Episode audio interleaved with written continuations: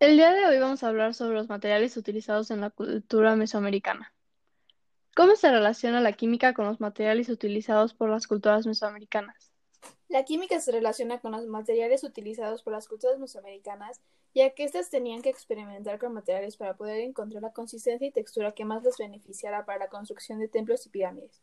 También se usaba cuando hacían avances científicos y astronómicos, basándose en el comportamiento de ciertas plantas durante los periodos lunares.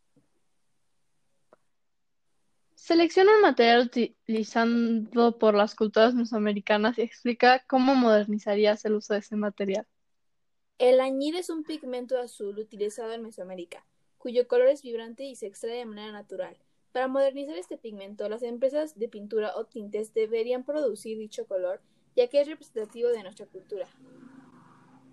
Explica por qué los materiales que usaban las culturas mesoamericanas se han preservado a lo largo de los años, varios de ellos sin deteriorarse drásticamente, mientras que en la actualidad muchos materiales son prácticamente desechables. Actualmente podemos ver materiales de Mesoamérica sin deteriorarse, ya que tenían conocimientos muy amplios sobre la importancia de la altitud y latitud para construir ciudades. Sabían las consecuencias de construir en lugares cercanos al mar y sabían maniobrar los materiales que usaban y cómo estos reaccionaban al ambiente donde estos se desarrollaban. Gracias por su atención. Ya, ¿ahora qué? Pícale finalizar, ¿no? A ver, yo le pico primero.